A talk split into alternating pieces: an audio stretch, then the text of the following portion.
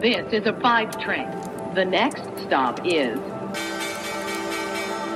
Wall Street.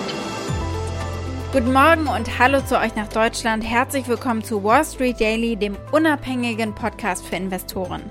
Ich bin Sophie Schimanski.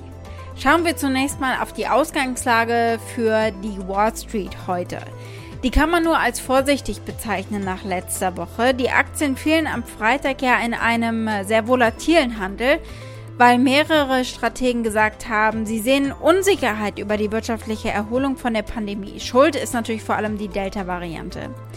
Der SP 500 fiel um 0,8 Prozent. Das war sein größter wöchentlicher Rückgang seit zwölf Wochen und der Dow ist ebenfalls niedriger gehandelt worden. Auch Bitcoin zog sich zurück und fiel um bis zu 3,2 Prozent auf etwa 44.700 Dollar.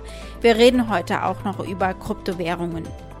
Bei euch in Deutschland ist die Stimmung nicht schlecht. Der DAX rutschte kurz vor Handelsschluss am Freitag wieder über die Marke von 15.600 Punkten. Äh, das ist eine wichtige Marke und äh, er hat geschlossen 0,1 Prozent im Minus. Seit Anfang August hat er diese Marke mehrfach getestet. Dem Rekordhoch von 16.030 Zählern Mitte August ging ebenfalls ein Test von 15.600 Punkten voraus.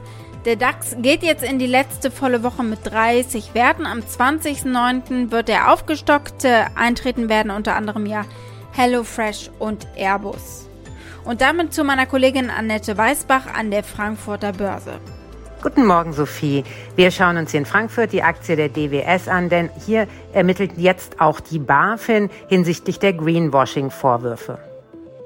Unsere weiteren Themen heute. Wir werfen einen Blick auf diese durchaus spannende Woche an der Wall Street und auf alles, was so ansteht. Wir blicken auf Kryptowährungen und auf Coinbase. Die Aktie des Tages ist die von Oracle, da gibt es heute nämlich den Gewinnbericht. Soweit die wichtigsten Themen der heutigen Ausgabe. Als Pioneer hört ihr die kompletten Folgen in unserer App oder auf unserer Website thepioneer.de. Wenn ihr noch kein Pioneer seid, könnt ihr euch da direkt anmelden.